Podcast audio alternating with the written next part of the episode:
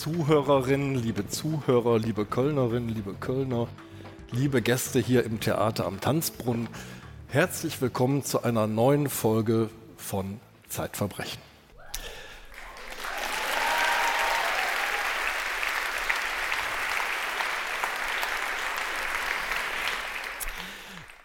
Sabine schickt mich immer zuerst auf die Bühne und ähm, seit heute weiß ich auch warum, denn ich habe sie gefragt. Es hat mit Freiherr von Knigge zu tun und der sagt, jedenfalls in so einer Ausgabe von 1960, glaube ich, ähm, auf fremdem Gelände geht immer der Mann vor. Ich hatte kurz den Eindruck, als wir die Bühne besichtigt haben, wir seien fälschlicherweise zu einem Garten-Podcast eingeladen worden. Aber wir können versprechen, unser Mörder ist nicht der Gärtner. Nein. Nein. Wir möchten euch mitnehmen ins Gefängnis. Wir sprechen über zwei Straftäter, die auf sehr gewöhnliche Art und Weise ins Gefängnis gekommen sind. Zwei Sexualverbrecher. Ja. Und auf sehr ungewöhnliche Weise wieder raus. Ja. Und nicht durch Ausbruch. Nein. Das will ich gleich vorausschicken. Also ausgebrochen wird heute nicht. Also man verließ auf sehr ungewöhnlichen Wegen äh, das Gefängnis, aber auf legalen. Also die haben in gewisser Weise auch Rechtsgeschichte geschrieben, die beiden. Vor allem, Sabine, wollen wir darüber sprechen, wie du ins Gefängnis gekommen bist. Stimmt, ich war auch im Gefängnis. Ja. Wir reden über zwei Täter, die haben mehrere Gemeinsamkeiten. Beide haben Sexualstraftaten begangen. Beide, das kann ich jetzt schon verraten, behaupten die ganze Zeit über, sie seien nicht schuldig. Ich war es nicht. Ich war es nicht, genau. Und wir eröffnen den ersten Fall einfach mit der Eröffnung deines Textes. Ja. Wird er es wieder tun? Heißt die Frage über diesen Text. Und er beginnt so. Es war ein Dossier im Jahr 2003. Über Das ist schon ein bisschen her, aber du erinnerst dich aber noch. Ja, ich erinnere mich sehr gut. Keine Bange. Was ist so besonders an Albert Heiden, dass sich das Bundesverfassungsgericht, das Kanzleramt, der Bundestag, der Bundesrat, der Bayerische Landtag, die Justizminister aller Länder, der Präsident des Bundesgerichtshofs und der Generalbundesanwalt mit ihm befassen? Und Sabine Rückert natürlich. Ja, ich habe mich auch mit ihm befasst. Ich habe von Albert Heiden damals gehört über eine Kollegin, die wiederum über einen Rechtsanwalt, der wiederum mit einem Bekannten von, also wurscht, eine lange Flüsterkette. Und irgendwann war der Fall bei mir, dass es nämlich einen Mann gibt in Bayern. Bayerische Strafjustiz ist ja eines meiner Lieblingsthemen. Ja. Auch dieses Mal wird sie uns wieder beschäftigen mit interessanten Ausführungen.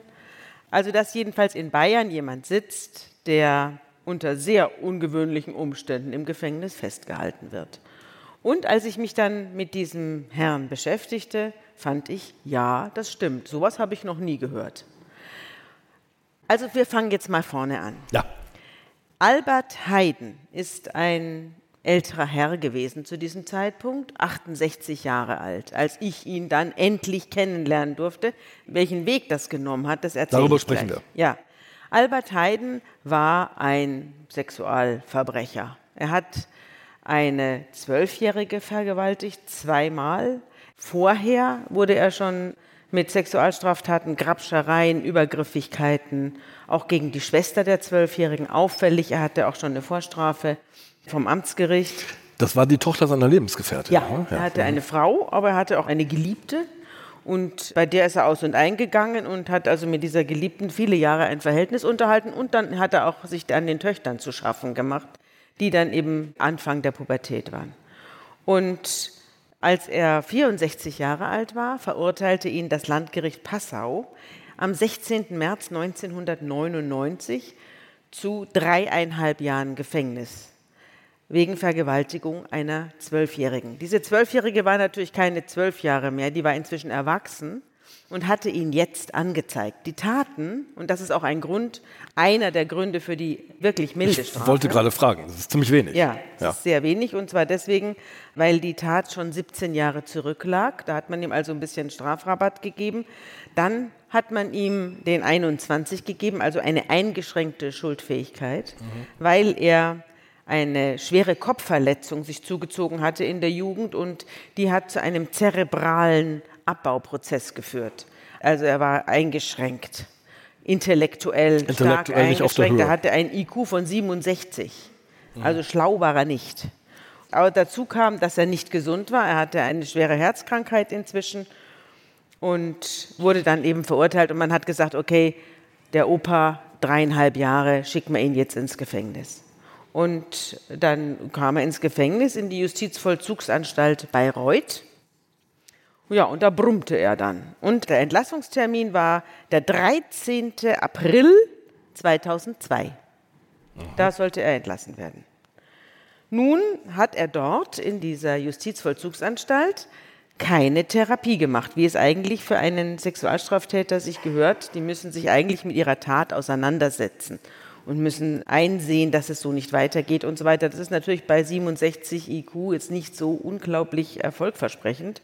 Andererseits hat er gar nichts zugegeben. Also er hat dann auf ein Schreiben, ein amtliches Schreiben an die Justizvollzugsanstalt ganz groß drauf gekritzelt, ich bin unschuldig verurteilt. Ich war's nicht. So groß. Deswegen hat er auch keine Therapie gemacht und hat auch sich mit niemandem auseinandersetzen wollen.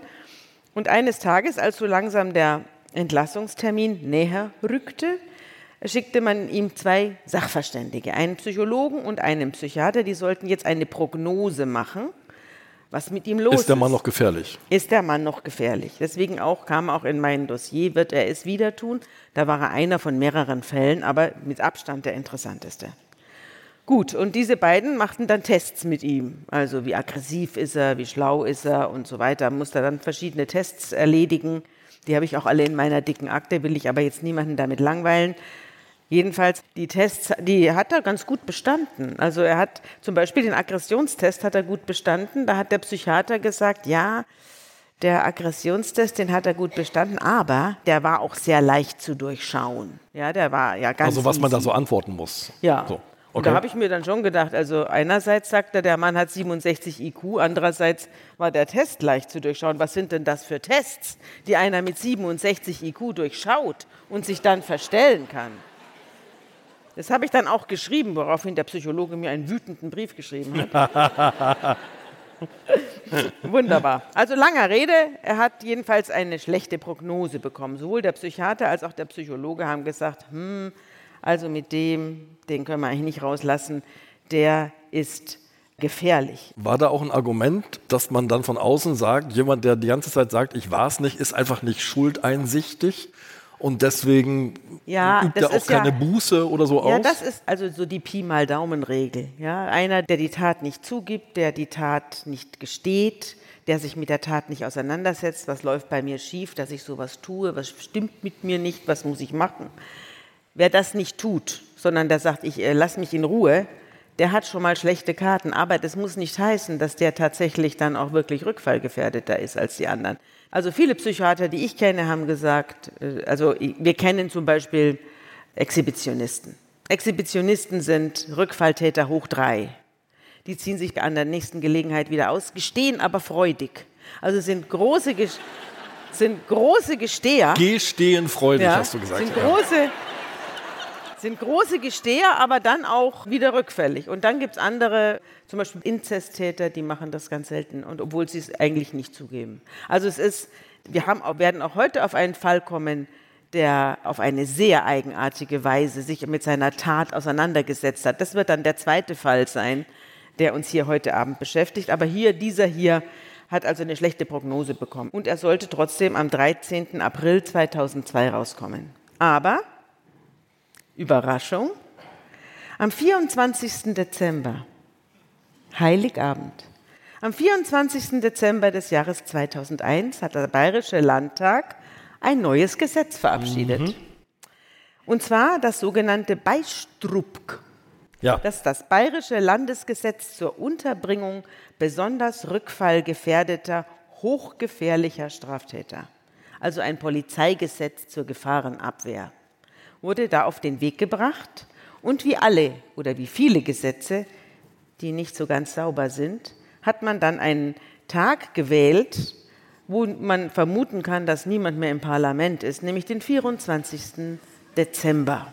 Und da war man dann unter sich und hat dort also dieses Gesetz durchgepaukt. Gerne werden solche Gesetze auch nachts um 23 Uhr vorgebracht. Ja, da wird dann, wenn da alle die drei, wollen. die noch da sind, stimmen dann ab und dann ist das Gesetz Gesetz. Und hier war es auch so. Und ich habe daraufhin einen Rechtsanwalt heute angeschrieben und habe ihn gefragt, wann ist, wie steht es denn mit der Beschlussfähigkeit von solchen Gesetzen? Und er hat mir geantwortet, Liebe Sabine, der Bundestag ist beschlussfähig, wenn mehr als die Hälfte seiner Mitglieder im Sitzungssaal anwesend sind.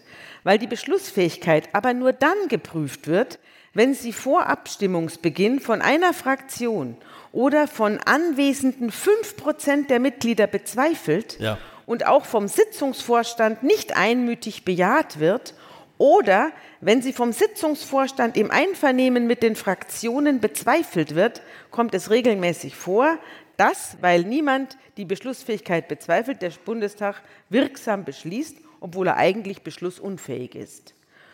Und das Gleiche gilt im Großen und Ganzen auch für den Landtag.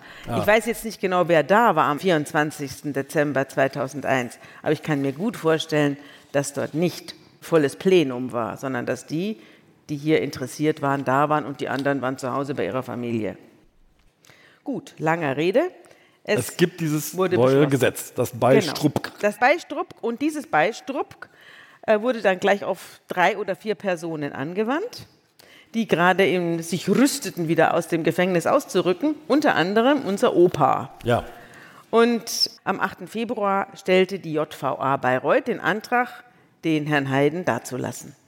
Und das Interessante ist, der Herr Heiden hatte dreieinhalb Jahre bekommen und das Beistrupp sagte, wer gefährlich ist, darf nicht raus. Das heißt, der Herr Heiden saß auf gepackten Koffern, da kam jemand und sagte ihm, Herr Heiden, Sie kommen nicht raus. Und als Herr Heiden sagte, wann darf ich denn dann raus, sagte derjenige, gar nicht mehr. Sie haben jetzt lebenslang. Und das ist natürlich auch für jemanden, der sich mit den juristischen Feinheiten nicht auskennt, keine schöne Überraschung. Und Ja, es ist auch für alle anderen keine schöne Überraschung, dass man jetzt verurteilt wird zu einer zeitlichen Strafe, die dann aber, wenn es irgendjemandem in den Sinn kommt, zum Beispiel einer JVA, in lebenslang umgewandelt werden kann. Das ist ziemlich irre, weil es erschüttert im Prinzip das Vertrauen in das Rechtssystem, das wir alle haben müssten eigentlich. Ich muss das noch mal einmal hinterfragen. Es gibt doch diese Urteile zu besonders gefährlichen Tätern, bei denen das Gericht dann schon sagt, der kriegt eine Strafe von so und so und dann gibt es eine anschließende Sicherungsverwahrung. Ja, aber das weiß der vorher. Genau. Ja? Man kann eine Sicherungsverwahrung über jemanden verhängen, dann wird er aber gleich dazu verurteilt. Der kriegt dann plus Sicherungsverwahrung. Der weiß also, ich habe eine, ich habe eine Strafe abzusitzen und dann kommt etwas, was aber gar keine Strafe mehr ist, sondern eine Maßnahme zur Besserung und Sicherung. Das heißt, ich bin gefährlich und damit ich keinen mehr umbringe, komme ich in ein anderes Haus, auch andere Umstände, unter denen ich dann lebe, größere Zimmer, ich mehr Freiheiten und so weiter. Aber es kann sein, dass ich da hier mein Leben beenden werde in, hinter den Gefängnismauern. Aber ich weiß es und ich weiß auch, wenn ich kann etwas daran tun. Also wenn ich mich jetzt darauf einlasse und mich ändere und versuche mich zu verändern und ich mit den Leuten, die sich um mich bemühen, mit den Sozialtherapeuten zusammenarbeite, dann komme ich hier vielleicht auch wieder raus. Das heißt, das muss regelmäßig begutachtet werden. Ja, alle ein bis zwei Jahre ist unterschiedlich, aber mindestens alle zwei Jahre wird so jemand wieder begutachtet. Darüber haben wir doch auch schon eine ganze Sendung. Genau, ich weiß, du hast dich da reingeschlichen und Ja. hast eine brötchenkauende Runde Genau, vorgefunden, genau. die über Ja. Straftäter Ja. urteilt. Die Genau. Folge heißt in der Lebensversicherungsanstalt. genau. Aber hier ist es ja die Sicherungsverwahrung. Die Sicherungsverwahrung betrifft ja nicht Kranke, sondern ist eine Maßnahme zur Besserung und Sicherung einfach zum Schutz der Bevölkerung. Ja, das, das Nur Beistrupf, wird das eben nicht hinterrücks und über Nacht verhängt Genau. und als böse Überraschung am Ende der Zeitstrafe, sondern es wird angekündigt und der Mensch weiß, worauf er sich da einlässt und was ihm jetzt blüht. Der Anwalt von Herrn Heiden, der Bayreuther Anwalt Johannes Drindl, mhm. Hat eine ähnliche Rechtsauffassung wie die, die wir jetzt gerade diskutiert haben, nämlich das kann nicht sein. Mhm. Und darum wendet er sich ans Bundesverfassungsgericht. Ja, pass auf. Der Witz war, dass eben Herr Heiden jetzt nicht mehr eingesperrt war für eine Straftat, die er begangen hat, sondern für eine Straftat, die er begehen könnte. Mhm.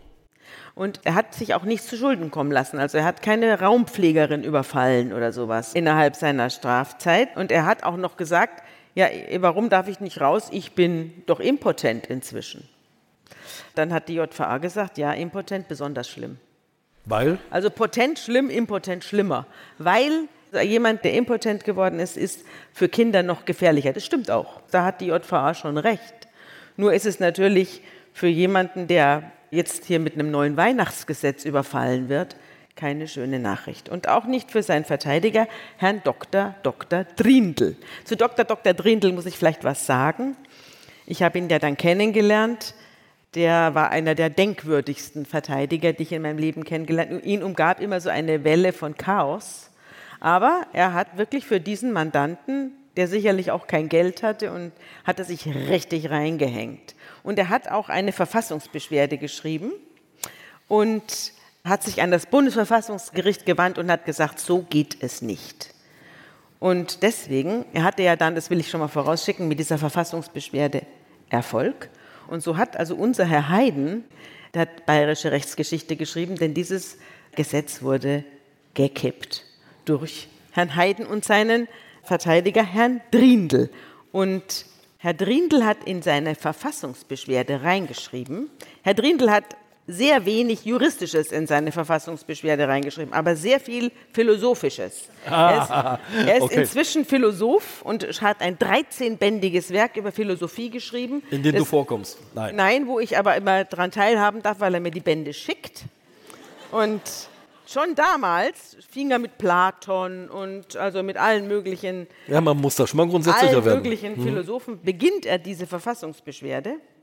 Rousseau und Platon und so weiter, schon in der Politeia und so weiter. Und dann schreibt er Folgendes.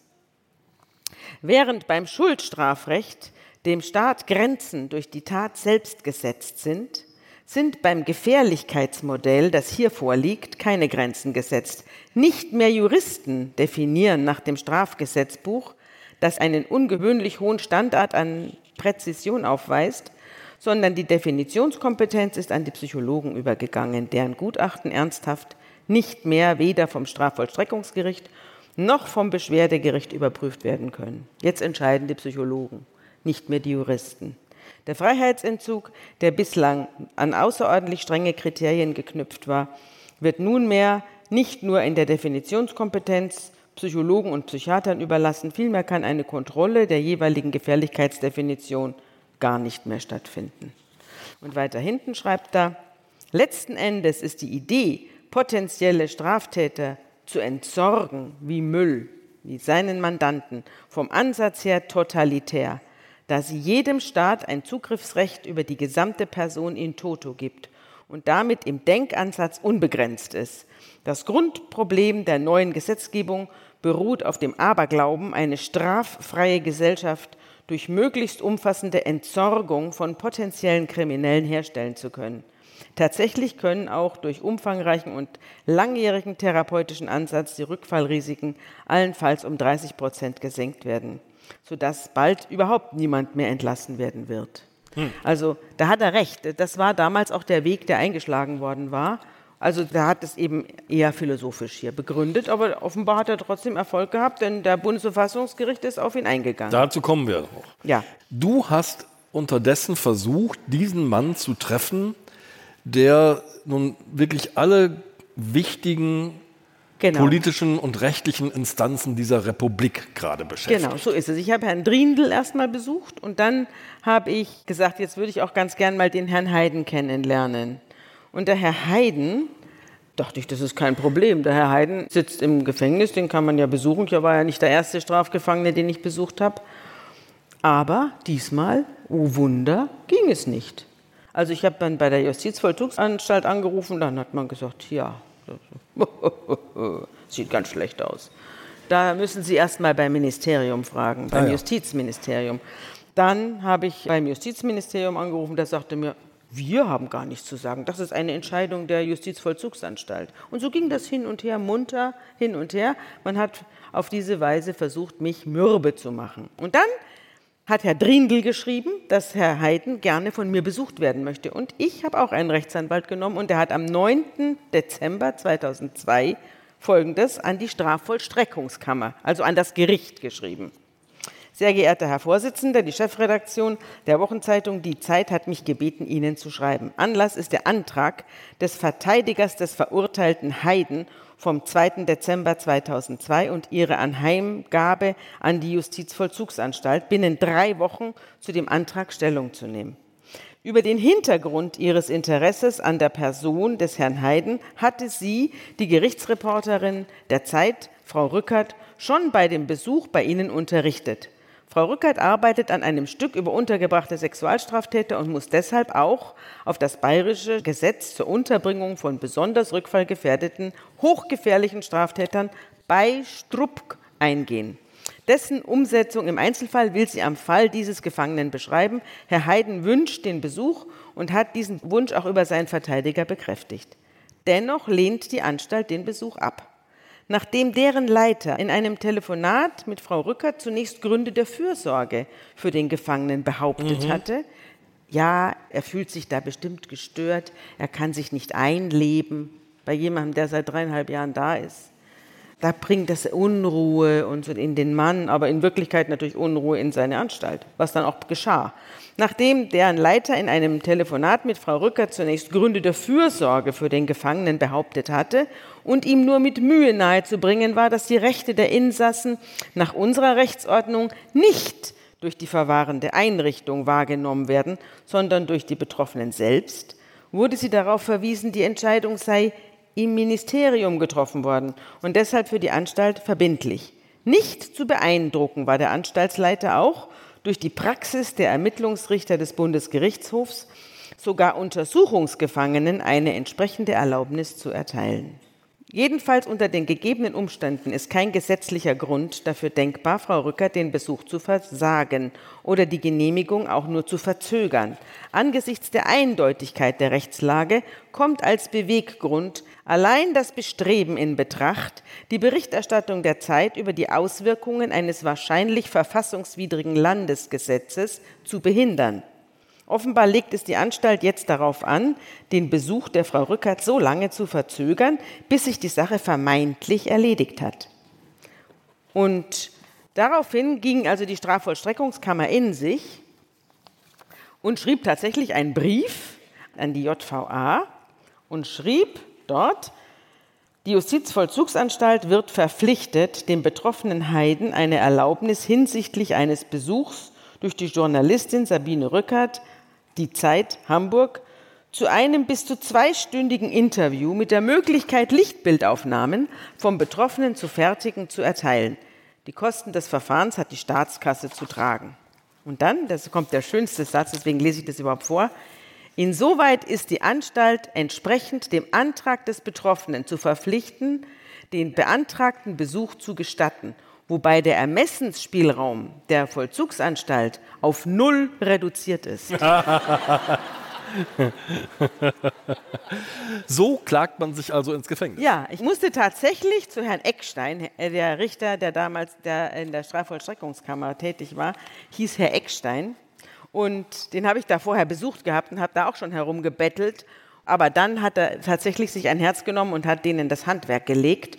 Und ich ging am nächsten Tag mit Herrn Drindl dahin, an die JVA Bayreuth. Und dann machten wir Ding Dong an dieser großen Tür, hatten natürlich diesen Beschluss hier dabei, Hopsa, und die Tür ging nicht auf. Die ließen uns nicht rein. Dann haben wir gesagt, hallo, wir wollen Herrn Heiden besuchen. Keine Reaktion. Ja, das geht nicht, sagte der Pförtner. Dann sagte Herr Drindl, wir haben hier einen Beschluss der Strafvollstreckungskammer vom 17. Dezember, wir dürfen rein. Dann sagte der, ich weiß nichts. Dann sagte der Herr Drindl einen wunderbaren Satz. Wissen Sie was? Wenn Sie jetzt nicht aufmachen, holen wir die Polizei. Dann gehen wir mit der Polizei den Herrn Heiden besuchen. Und dann haben sie aufgemacht. und dann bin ich da reingegangen und dann kam ich in so ein, alle natürlich möglichst sch schlecht drauf. Und dann kam der Herr Heiden reingerumpelt, winziges Männlein, kam da reingeschlurcht und dann habe ich mit ihm gesprochen, dann merke ich, der hört mich gar nicht, der hat sein Hörgerät vergessen.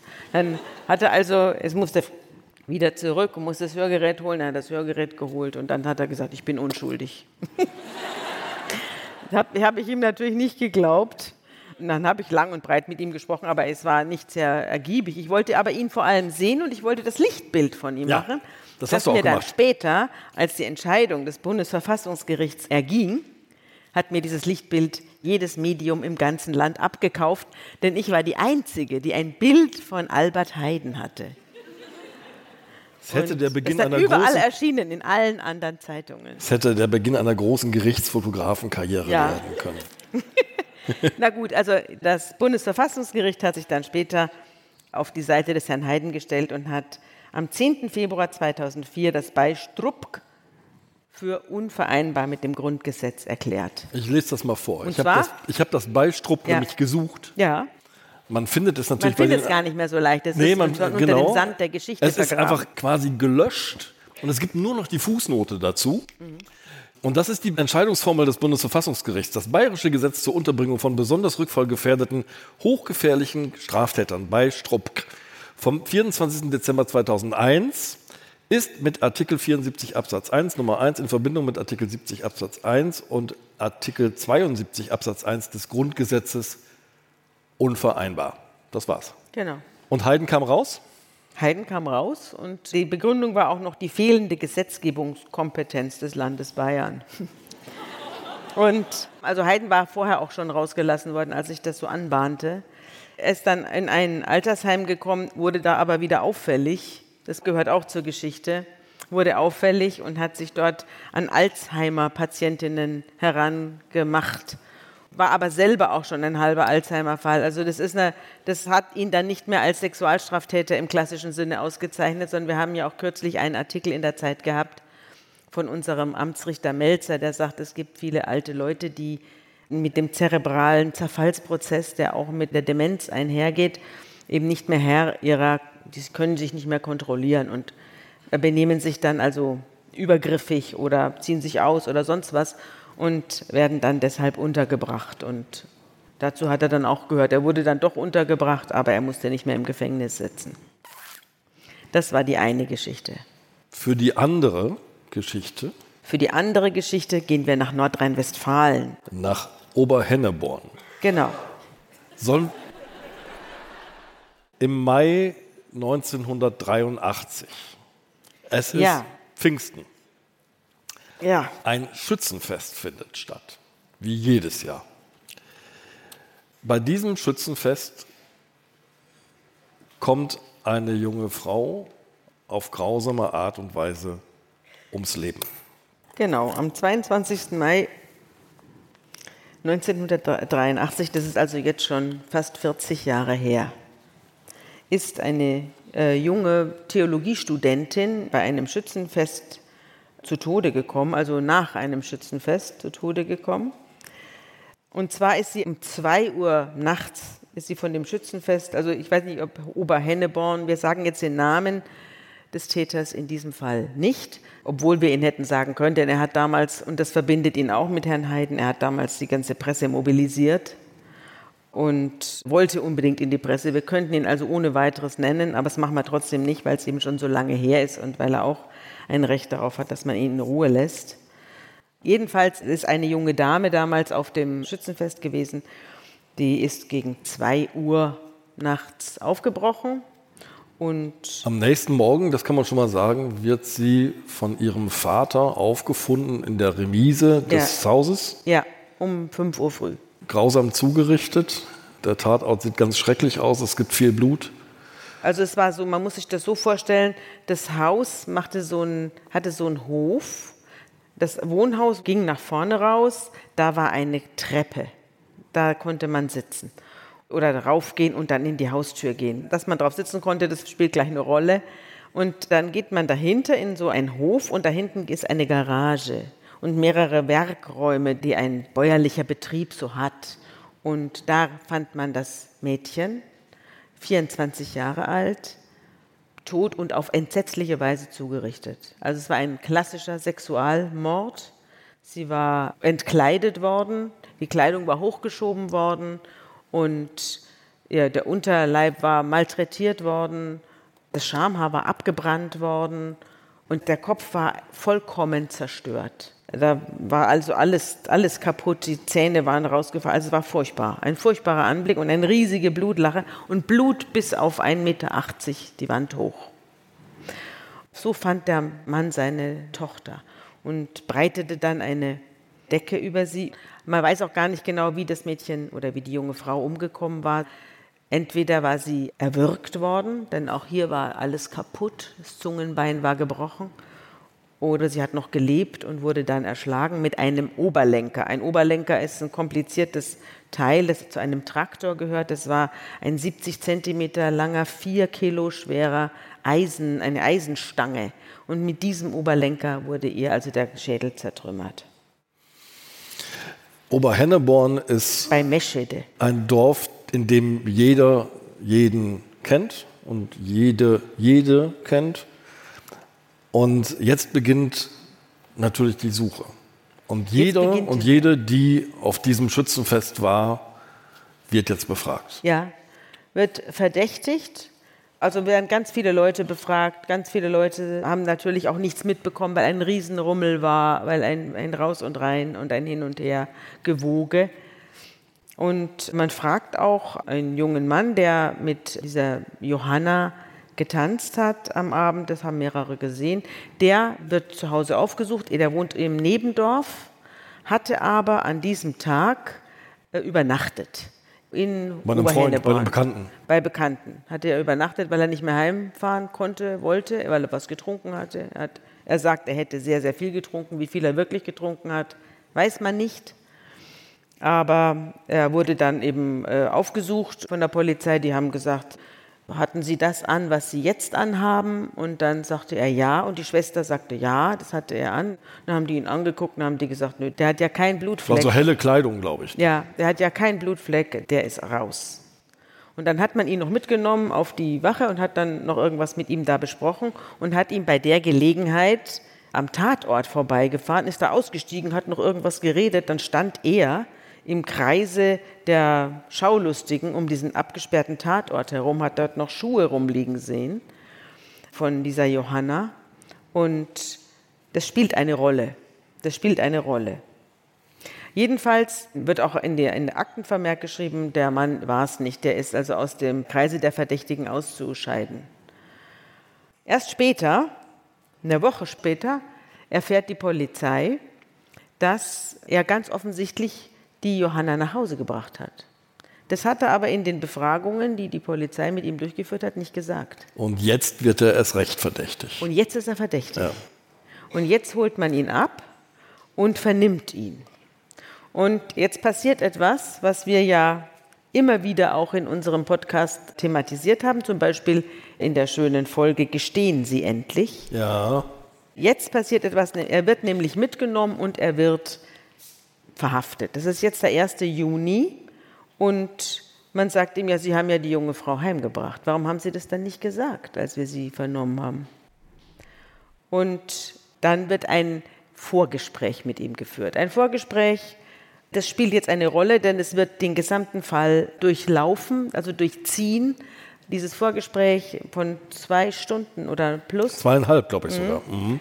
Man weiß nicht, das ist ja, diese Vorgespräche gibt es ja bei der Polizei. Die Polizei nimmt jemanden mit und dann wird irgendwas besprochen. Niemand weiß was, weil es läuft kein Band mit, es, wird, wird nicht nicht protokolliert. protokolliert, es wird irgendwas besprochen und man weiß nicht, ob die Polizei sich an die, an die Gesetze gehalten hat in dieser Zeit.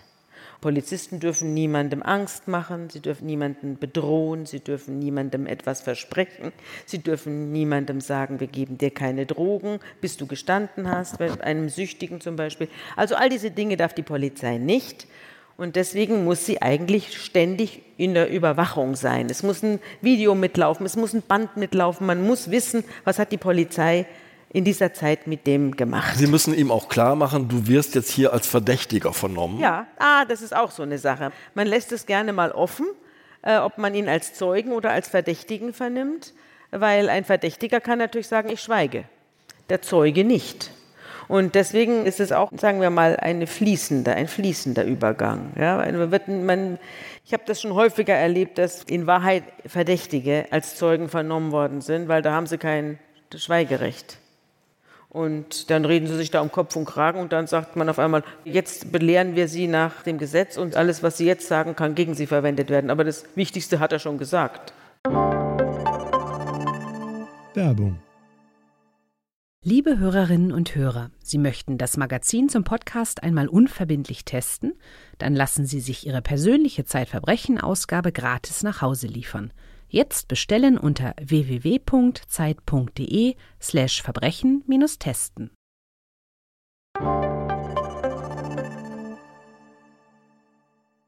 Franz Josef S. redet sich auch um Kopf und Kragen.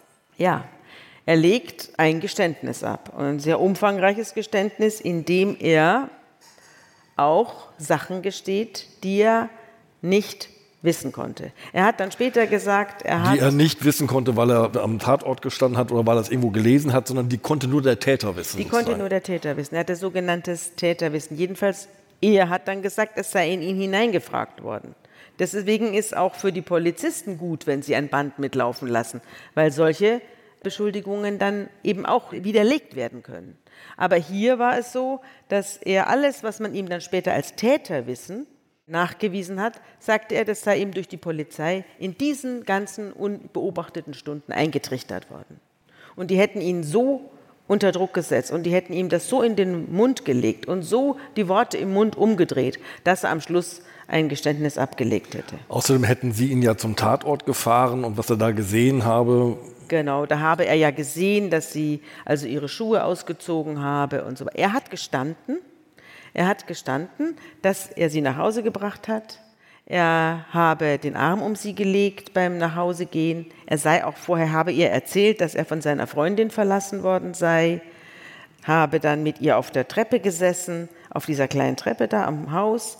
Habe dann versucht, sie zu küssen und habe versucht, dann sie irgendwie ihrer noch habhaft zu werden. Aber dann hätte sie gesagt, geh weg und sei aufgestanden und habe die Tür aufgeschlossen zu ihrem Nachhause.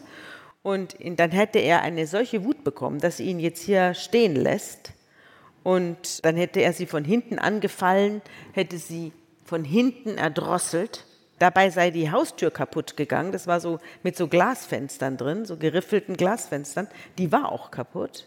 Und hätte sie dann hinten reingeschleppt in diese Remise, hätte sie dort angepackt und, und angefasst und hätte dann, man weiß nicht warum, die Rechtsmediziner haben später vermutet, dass sie dann noch irgendeinen Lebenslaut von sich gegeben hat, dass sie wohl doch noch am Leben war, dass ihm dann einen solchen Schrecken eingejagt hätte, dass er zu diesem Rohr gegriffen und sie damit umgebracht hätte. Das war das, was er gestanden hat. Ziemlich, ziemlich detailliert, ein ja. ziemlich detailliertes Geständnis, ja. dass er widerrufen wird. Ja, Erstmal hat das bei der Polizei gestanden, dann hat es bei der Staatsanwaltschaft gestanden, dann hat das beim Untersuchungs- und beim Haftrichter gestanden. Also er hat ja nicht nur einmal gestanden, er hat es sechsmal getan. Und auf jeden Fall hat er den ihm vorgelesenen Geständnistext hat er bejaht. Also es gibt natürlich Leute, die äh, unter dem Druck der Polizei Sachen gestehen. Es sind aber sehr oft Leute, die sind nicht, also sie sind geistig eingeschränkt oder sie sind sehr jung. Also sehr junge Leute und geistig eingeschränkte Personen, die können von der Polizei relativ leicht in eine, also so eine Befragung, das ist kein Spaß. Da kommen wir beide auch ordentlich ins Schwitzen. Äh, wenn du von mehreren Polizeibeamten, die geschult sind, in die Mangel genommen wirst, das ist richtig heavy. Und da gestehen eben Leute. Das weiß man, dass es falsche Geständnisse gibt. Allerdings sind das eben nicht normale Männer mit durchschnittlicher Intelligenz, die normalen Beruf haben. Hier war er Postbeamter, sondern es sind eben in der Regel schon ein bisschen angeschlagene oder sehr verunsicherte Personen. Hier, er war geistig, seelisch gesund, da gab es keinen Zweifel dran. Trotzdem hat er das behauptet und es wird auch relativ häufig behauptet, muss man auch sagen. Es gibt viele Täter, die sagen, dass ihnen das Geständnis abgerungen worden ist und eingetrichtert worden ist. Zwei Monate später schreibt er erst in einem Brief an die Schwester, er könne sich, er sei jetzt sich gar nicht mehr sicher, ob das alles so stimmt. Und in der Hauptverhandlung, als die Hauptverhandlung gegen ihn eröffnet wird, sagt er, das stimmt alles nicht. Ich wurde gezwungen, ich widerrufe mein Geständnis. Und das hat ihm das Gericht nicht geglaubt. Das Gericht hat gesagt, alles, was er gesagt hat, passt zu den Tatsachen.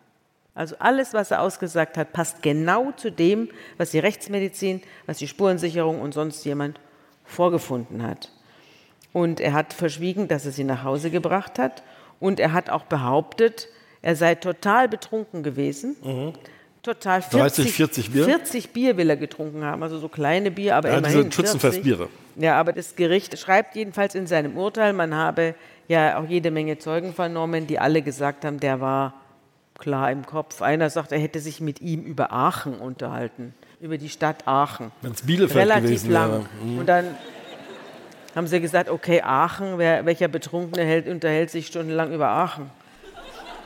Also solche Sachen. Und die Leute haben gesagt, er hat getanzt, er ist nicht rumgeeiert oder umgefallen oder rumgekrochen, sondern er hat getanzt, er konnte aufrecht gehen. Er war auf einmal weg, dann kam er wieder, hat sich die Hände gewaschen und hat sich dann eben, und das hat ihm das Gericht ihm auch als tatverdächtig ausgelegt, er hat sich dann eben überall gezeigt, hat hier sich gesagt, da begrüßt und hier an, ja, und hat also mitgeteilt, er sei da. Und beim Schützenfest spät abends. Gestanden soll er haben, dass er sich im Schein der Fenster vorher noch geguckt hat, ob er irgendeinen Blutfleck an sich hat. Und nachdem er keinen gesehen hätte, sei er eben dann in, zu dem Fest zurückgekehrt. Und er hat gestanden, er habe in die Brust der Toten gebissen. Und das konnte er nicht vom Tatort erfahren haben, denn dieser Brustbiss der tatsächlich stattgefunden hat und sehr heftig war, der war unter dem Pullover. Den hat erst die Rechtsmedizin später gefunden. Da konnte niemand am Tatort gestanden haben und gesagt haben, durch die, wie nennt man das, stille Post, konnte er das nicht erfahren haben. Er wird vor Gericht gestellt, das Landgericht Arnsberg. Ist sehr, sehr schnell. Ja. Es verkürzt sogar die anberaumten ja. Verhandlungstage, sodass Franz Josef S. pünktlich an seinem 26. Geburtstag verurteilt wird. Ja. Schuldig des Mordes an der Theologiestudentin Johanna S. Ja, genau. Und die Polizei hat sich nicht professionell verhalten, das muss man sagen. Also wer einen Verdächtigen, auch wenn er vorerst ausgeschlossen ist, zum Tatort mitschleppen, dann kein Verteidiger ihm besorgen, ja. dann Vorgespräche unklaren Inhalts, also solche Sachen sind natürlich unmöglich. Und dann auch zu sagen, der hat keine Spuren, also so Blickdiagnose. Manchmal sind die äh, Blutspuren ja auch so fein, dass man sie gar nicht sieht mit dem Auge. Da ist auch, also, also es ist total unprofessionell. Franz Josef S. landet im Gefängnis. Ja.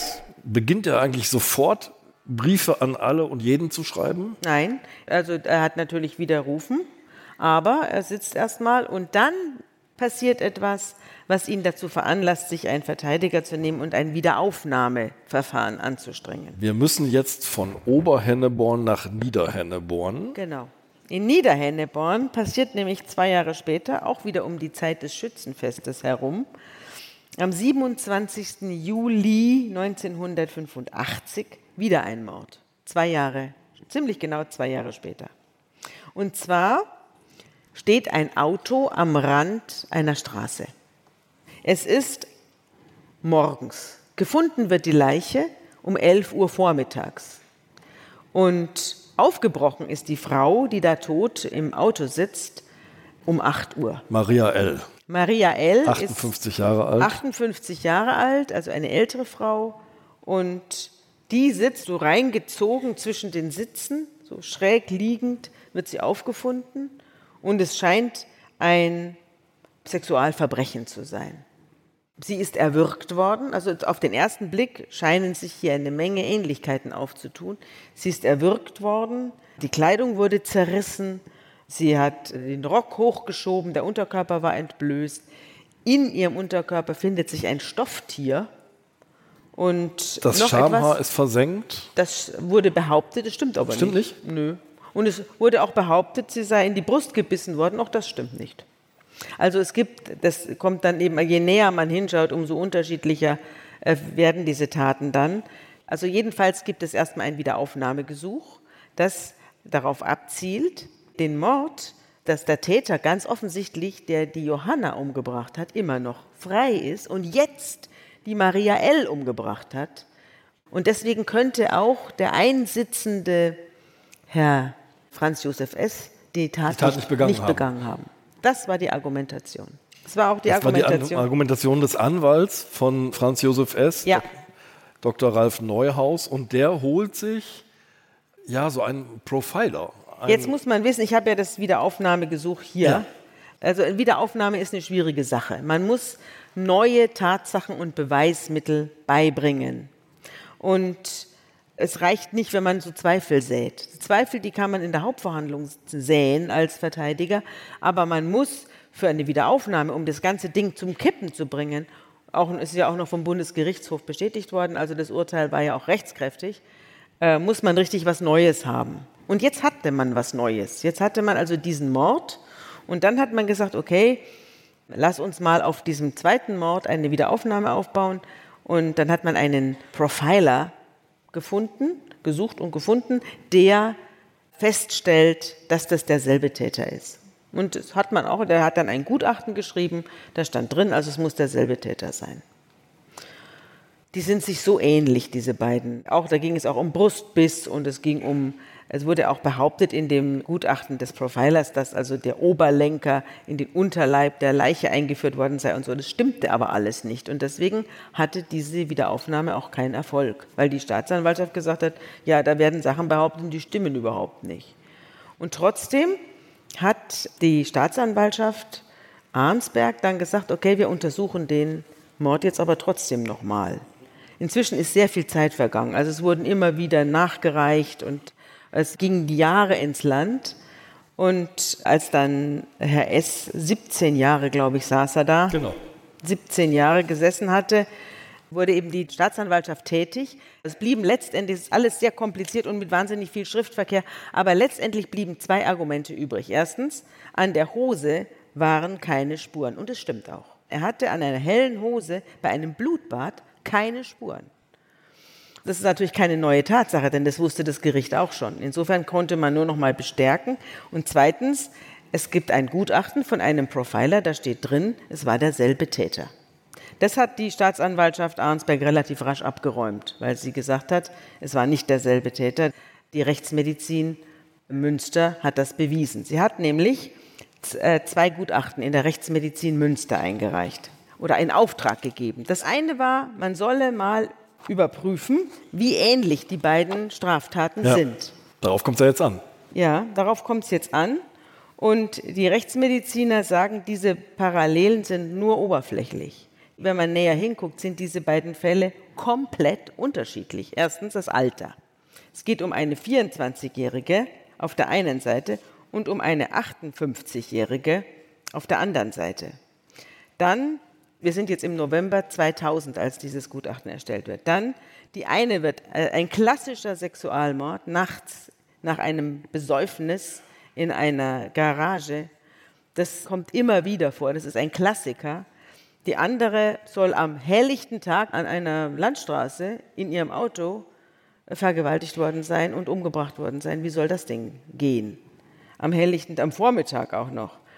Und man hat vermutet, dass der zweite Sexualmord an Maria L. gar kein Sexualmord ist, sondern eine Vortäuschung eines Sexualmords. Denn es sei so ungewöhnlich, dass eine Frau auf dem Fahrersitz sitzend von hinten erdrosselt wird oder erwürgt wird und dann muss der Täter, um die ganzen anderen Sachen verrichten zu können, also ihr die Strumpfhosen auszuziehen und das alles, die Bluse zu zerreißen, muss er ausgestiegen sein am helllichten Vormittag um das Auto rumgelaufen sein und sich auf die Beifahrerseite gesetzt haben.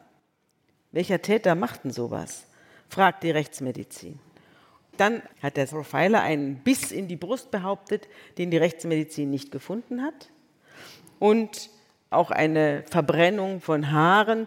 Da hat man mikroskopische Partikel gefunden auf dem Klebestreifen, den die Spurensicherung überall abgeklebt hat. Da hat man mikroskopische, abgeschmorte Teilchen von Haaren. Aber wo die her waren, weiß man nicht. Also es ist auch ein ganz anderes Bild als das, das die Johanna abgegeben hat. Und damit fällt die Argumentation in sich zusammen. Ja, die Rechtsmediziner schreiben, es gibt und dann natürlich die schwere Kopfverletzung. Die ist nur in einem Fall der Fall gewesen. Also Sie sagen, die Vergleiche sind an den Haaren herbeigezogen. Ihrer Meinung nach ist das eine Vortäuschung. Und zwar wollte jemand die Maria L. beseitigen und hat sich, war offensichtlich in der Hauptverhandlung gegen den Herrn S. und hat sich das alles angehört und hat sich dann später ein Beispiel dran genommen und hat es nachgemacht. Aber eben schlecht nachgemacht. Du sagst, das Gutachten ist aus dem November. Ja.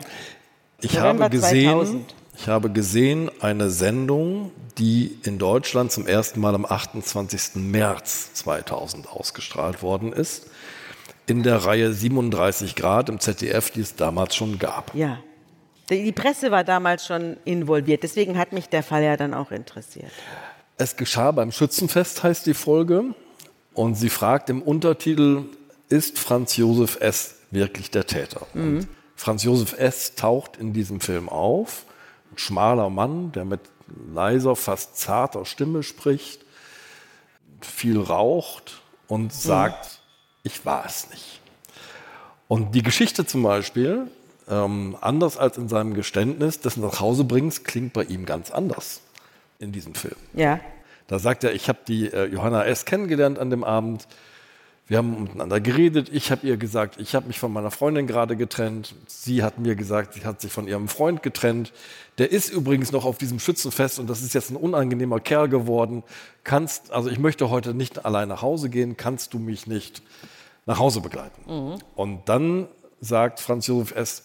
habe Johanna einen sehr ungewöhnlichen einen Umweg genommen über die Felder und habe sich 300 Meter hinter ihrem Haus von ihm verabschiedet. Er sei dann zurückgegangen. Das ist die Aussage, die in diesem Film vorkommt.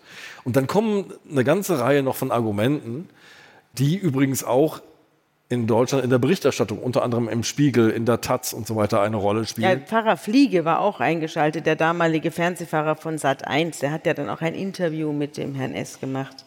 Also die Medien waren da sehr aktiv und das passiert ja immer wieder, dass Medien sich, äh, ich war ja auch aktiv, mich hat das ja auch interessiert und ich bin dann ja auch der Sache nachgegangen. Ich habe mir dann ja aber die ganzen Akten besorgt und da stand also nichts davon drin. Das Wiederaufnahmegesuch hatte ja auch keinen Erfolg.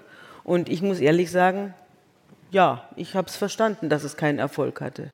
Es ist interessant. Ich habe ja zuerst deine Recherche gelesen, dann habe ich die Recherchen der Kollegen gelesen. Und man wird schon auf so einer Suggestivspur geführt. Ja, also wie kann es sein, dass ein Mann, der eine so grausame und blutende Tat begeht, ja, Ja, du hast ja. gesagt, Blutspritzer bis in 1,80 Meter Höhe, in weißer Kleidung, unbefleckt sozusagen, wenige Minuten später wieder auf dem Schützenfest erscheint. Ja. Gibt es eine Erklärung für das Rätsel? Ja, also es hat, das hat natürlich die Staatsanwaltschaft dann auch untersuchen lassen. War ja auch schon vor, im Vorfeld untersucht worden, aber jetzt nochmal richtig. Und das hat mich dann eben auch überzeugt. Also die haben sehr viele Nachuntersuchungen machen lassen, als diese Wiederaufnahme und auch als die Presseanfragen kamen. Und die Rechtsmedizin Münster, muss ich jetzt auch dazu sagen, ich kenne die Rechtsmedizin Münster ganz gut. Die Rechtsmedizin Münster spielt auch bei uns in unserem Podcast immer wieder eine Rolle. Und zwar nicht zuletzt deshalb, weil sie sehr widerständig ist. Es ist eine sehr widerspenstige Rechtsmedizin. Das ist also keine, die sich vorschreiben lässt von irgendjemandem, was sie von einem Fall zu halten hat. Sondern im Gegenteil. Sie hält immer schön dagegen und hat die ganze Zeit Ärger gehabt mit den Staatsanwaltschaften, weil sie immer gesagt hat, nee, das stimmt nicht, der ist unschuldig. Oder nee, nee, das muss man anders sehen. Also sie hat immer wieder die Staatsanwaltschaft die ganzen Staatsanwaltschaften, für die sie zuständig war, die bei ihr Aufträge eingereicht haben, hat sie immer wieder enttäuscht. Und hier hat sie eben den Auftrag bekommen, nachzuprüfen, ob jemand, der ein solches Blutbad anrichtet, unbefleckt aus diesem Blutbad hervorgehen kann. Und sie kam zum Ergebnis, ja. Sie haben einen Raum mit weißen Tüchern ausgekleidet, haben ein Dummy gebaut, aus Silikon mit einer Perücke und haben sich selbst ganz weiß angezogen und haben den Kopf mit Schweineblut durchtränkt und haben dann mit einem vier Kilo schweren, mit einer Eisenstange auf dieses Dummy eingehauen und haben alles besudelt. Der ganze Raum war voller Blut, nur der schneeweiß angezogene Täter, in Anführungszeichen, nicht.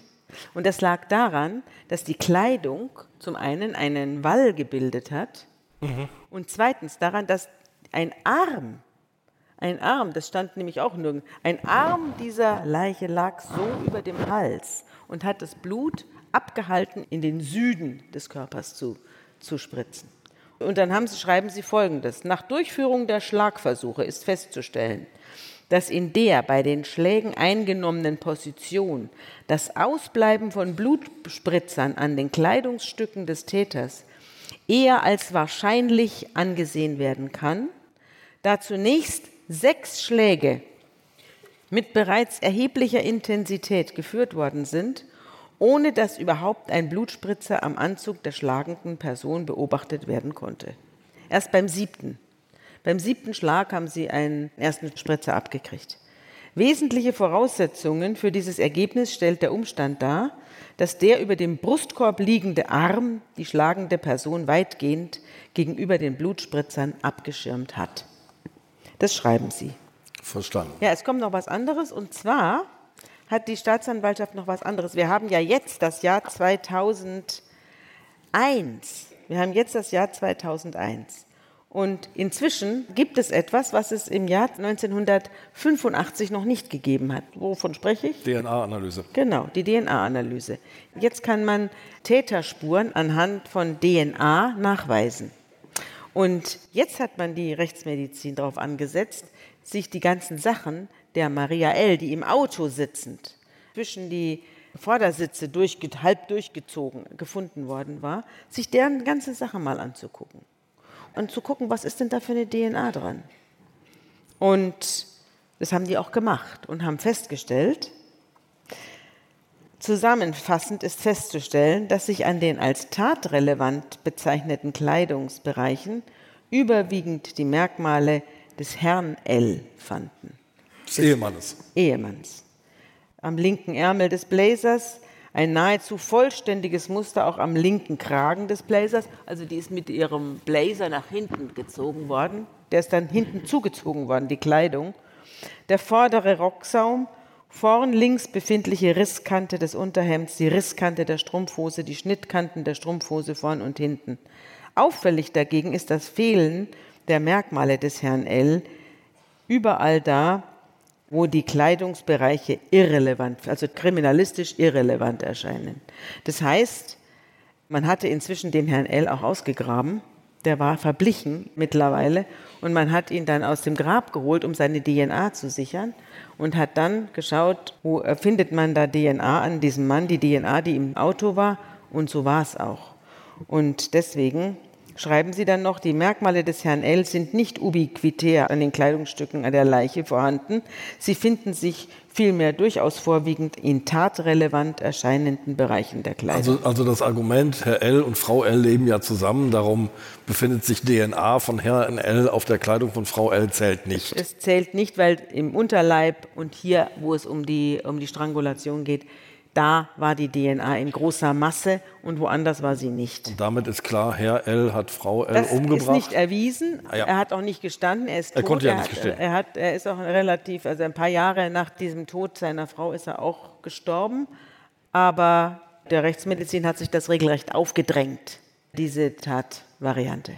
Und natürlich wird der Versuch, einen Sexualmord vorzutäuschen, ja. sodass der Verdacht nicht auf mich fällt. Aber jetzt sollten wir, glaube ich, zurück zu Franz Josef S., oder? Der hat nämlich angefangen, ich hatte das vorhin schon gesagt, Briefe zu schreiben, einschreiben. Ja. In dieser Dokumentation im ZDF sieht man lauter so Einschreibebelege mhm. an den Johannes Rau, mhm. an die aktuelle Stunde des WDR. Es geht quer durch. Es geht an Justizminister, es geht an Zeitungen, an Magazine, mhm. ans Fernsehen. Überall sagt er, ich war es nicht. Ja. Ich weiß, ich kriege ja auch dauernd solche Briefe. Also es gibt sehr viele Leute, die Leute haben ja im Gefängnis unheimlich viel Zeit Und sehr, sehr viele schreiben dann Briefe. Und zwar an alle, von denen sie sich in irgendeiner Weise Hoffnung versprechen. Und auch er schrieb eben an alle und schrieb auch an die Medien und die Medien haben sich dann auch für ihn interessiert. Und ich muss sagen, ich will jetzt hier nicht behaupten, dass er nicht unschuldig ist. Also mich hat es nicht überzeugt, was man für seine Unschuld ins Feld geführt hat. Vielleicht ist er aber unschuldig, vielleicht hat er tatsächlich einen von der Polizei alles in den Mund gelegt bekommen. Das will ich gar nicht ausschließen. Nur ich glaube es nicht. Ich persönlich glaube es nicht. Und ich habe es auch damals nach meiner Recherche nicht geglaubt. Was ich jetzt noch erzählen wollte, ist, dass sein Wiederaufnahmegesuch, sein erstes und sein, auch sein zweites, wurde dann niedergeschmettert und äh, wurde nicht berücksichtigt. Das hatte keinen Erfolg. Und er musste dann weiter sitzen. Und nachdem er dann, ja, im Jahr 2001, wie lange ist er da gesessen? 83 ist er reingekommen. Jahre. Nach 18 Jahren wurde er begutachtet von einem Herrn, der auch schon häufiger bei uns im Podcast aufgetaucht ist, weil er einfach immer bei allen großen und renommierten und in der Öffentlichkeit bekannt gewordenen Fällen von der Staatsanwaltschaft oder vom Gericht eingeschaltet wird, Professor Kröber aus Berlin, aus von der Charité als äh, Psychiater. Und der sollte jetzt ein kriminalprognostisches psychiatrisches Gutachten von Herrn S. machen in der Frage, der hatte ja seine Schuld abgesessen. Er hat lebenslang bekommen, habe ich das vorhin schon gesagt, er, kann man sich ja denken. Also er hat lebenslang bekommen, aber normalerweise sagt man eben zwischen 15 und 20 Jahren, sagt man, okay, wie steht es mit ihm? Bei guter hat er Führung. Denn, hat mhm. er denn eine, und jetzt komme ich auf das, was ich vorhin angekündigt habe, nämlich die Tatsache, dass es eine sehr ungewöhnliche Art, sich mit der Tat auseinanderzusetzen, gab. Also er hat natürlich auch nicht gestanden. Er hat auch keine Therapie gemacht. Er blieb auf dem Standpunkt, ich bin unschuldig. Ich habe, so wie Herr Heiden auch, ich habe nichts getan. Ich bin hier durch die Mühlen der Justiz hineingeraten und das Schicksal hat mir einen bösen Streich gespielt, aber ich habe niemandem was getan. Warum soll ich in die Therapie? Normalerweise sagt man, okay, dann bleibst du eben da. Und es gibt viele lebenslange, also Land auf Land ab, hört man ja immer, ja, lebenslang ist ja gar nicht mehr lebenslang, die kommen doch alle gleich wieder raus. Das stimmt nicht. Also es gibt sehr, sehr viele, die sitzen 40, 50 Jahre, manche auch bis zu ihrem Lebensende. Gerade Sexualstraftäter oder Sicherungsverwahrte dann natürlich auch. Die sterben im Gefängnis. Ja? Also, und hier war es eben so, dass nach 18 Jahren der Herr Kröber angemorst wurde und er sollte jetzt mal sich hier mit dem Herrn S. unterhalten und schauen, ob der was tut. Und ob man den wieder rauslassen kann, vielleicht gegebenenfalls. Und dann schrieb der Herr Kröber über ihn ein Gutachten. Und da steht drin, dass er ein großer Verdränger sei. Also er sei jemand, der in der Lage sei, ganze Welten abzuspalten und mhm. zu negieren. Und auch das Argument, das Herr S. immer wieder vorgebracht hat und auch seine Verteidiger, dass diese Tat an der Johanna in der Remise da, dass das also ein total kranker Geist gewesen sein müsste, stimme überhaupt nicht. Das sei die Tat eines vollkommen aus der Tüte geratenen, aber normalen Mannes, der, der erstmal einen Angriff startet, der Angriff läuft aus dem Ruder und dann kriegt er Angst gerät in einen totalen Ausnahmezustand, ist noch alkoholisiert und schlägt dann um sich, um nicht erwischt zu werden. Das ist gar nicht so ungewöhnlich für Herrn Gröber. Das schreibt er auch. Also man kann jetzt nicht ein absolut gesunder, aber absolut frustrierter Mann, dem sei diese Tat zuzutrauen. Und er schreibt, dass auch der Widerruf ja nicht sofort gewesen sei, sondern schrittweise im Laufe der Monate erst gekommen sei. Und dass er natürlich durch diese Behauptung, unschuldig zu sein, Teile, wenigstens Teile seiner Familie wieder zurückgewonnen hat. Mhm. Also er war vollkommen. Ich glaube, drei Schwestern haben sich sehr intensiv für ja. ihn eingesetzt mit ja. ihren Ehemännern. Ja. Denn das ist ja auch teuer, wenn man jetzt einen Anwalt beschäftigt und um Wiederaufnahme kämpft. Genau. Also er hat Schwestern, er hatte eine ganze Reihe Schwestern, die hat er wieder für sich gewonnen. Er hatte aber auch andere Teile, weitere Schwestern und einen Bruder und so. Die haben gesagt, nee, nee, wir glauben das nicht. Also die haben nach wie vor nicht sich zu ihm zurückbekannt. Aber hier schreibt er, Herr S. hat inzwischen ein Tagebuch geführt und da schreibt, wie Herr Gröber findet, ein Tagebuch, in dem er sehr rührselig mit sich selbst umgeht. Und daraus schreibt er in seinem Gutachten, liest man die 1983 und 84 gefertigten Aufzeichnungen Mein Leben, das Tagebuch des Franz Josef S., So schildert sich Herr S. hier in einer etwas sentimentalen Weise als einen überaus braven und pflichtbewussten Postbeamten, der sich nun in seiner Rolle als unschuldiges Opfer in die Nähe des zum Kreuzestod verurteilten Jesus rückt. Da steht, zitierte aus dem Tagebuch, nun weiß ich, was Jesus mitgemacht haben muss. Bei mir war es nur der Ansatz davon, als man ihn unschuldig hingerichtet hat. Einer Frau, die ihm nach der Haftbefehlseröffnung aus einer Menschenveransammlung heraus den Tod gewünscht habe, sei er nur mit Mitleid begegnet und hätte am liebsten zu dieser Frau gesagt, Frau, du weißt nicht, was du redest, schweig, damit du dich nicht versündigst. Tagebuch Seite 27. Und dann schreibt er, Herr S. kann aus seiner Opferrolle nicht mehr heraus. Ein Tateingeständnis zum jetzigen Zeitpunkt oder später würde bedeuten, dass sein gesamtes soziales Umfeld, das ihn heute mit aller Kraft unterstützt, sich wohl enttäuscht von ihm abwenden und ihn fallen lassen würde. Darüber hinaus hat sich Herr S. mittlerweile über so viele Jahre in seine Rolle hineingelebt, dass er vermutlich kaum selbst mehr Zugang zur Realität hat.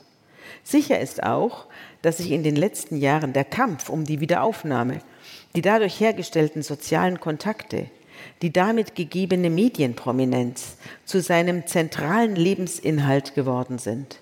Die Weiterentwicklung dieser öffentlichen Auseinandersetzung über seine Wiederaufnahmeverfahren ist ihm, wie er explizit erklärt, viel wichtiger als die Frage der Entlassung aus der Strafhaft. Sie ist seit Jahren das alles beherrschende Thema im Kontakt mit seinen Angehörigen.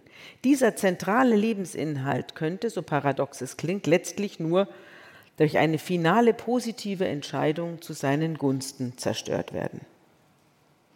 Allemal ist zu bedenken, dass der Kampf um die äh, Wiederaufnahme für Herrn S. eine so intensive Rollenverpflichtung darstellt, dass er auch aus eigenem Bedürfnis alles unterlassen wird, was ihn in Verdacht bringen könnte, der wirkliche Täter zu sein.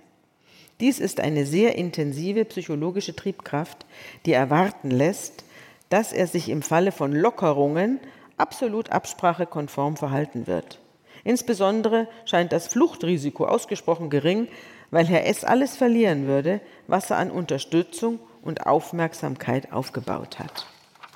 Und er empfiehlt, dass man jetzt zu Lockerungen übergehen könnte. Also, dass er mal Ausführungen hat und dass er seine Familie besuchen darf und so weiter. Und dann gibt es ein Jahr später eine neue, wird er wieder einbestellt, der Herr Gröber. Wieder begutachtet? Gibt es wieder eine Begutachtung des Herrn S. Und diesmal schreibt er, insgesamt ist die Tat eher als das massive Versagen eines verantwortungsscheuen, im Kern selbstunsicheren Mannes zu werten, der als Ausdruck einer überdauernden Aggressivität und Zerstörungsbereitschaft Insofern ist vorstellbar, dass bereits die Tatfolgen selbst, also die Ermittlung als Täter und die Bestrafung Herrn S. dermaßen beeindruckt haben, dass ähnliche Taten von ihm nicht mehr zu erwarten sind. In ganz besonderer Weise nun hat aber auch die Wahl und Einübung des Selbstkonzepts als eigentliche Unschuldiger und zu Unrecht verurteilter Herrn S eine derartige Rollenverpflichtung des nonkonformen Lebens auferlegt, die er auch mit viel Freude und Optimismus äh, ausfüllt. Obwohl hier also eine besonders eigentümliche Form der Auseinandersetzung mit der Tat vorliegt, ist in dieser Wendung der Dinge gleichwohl kriminalprognostisch eher ein zusätzlich sicherndes Moment für die Zukunft zu erkennen.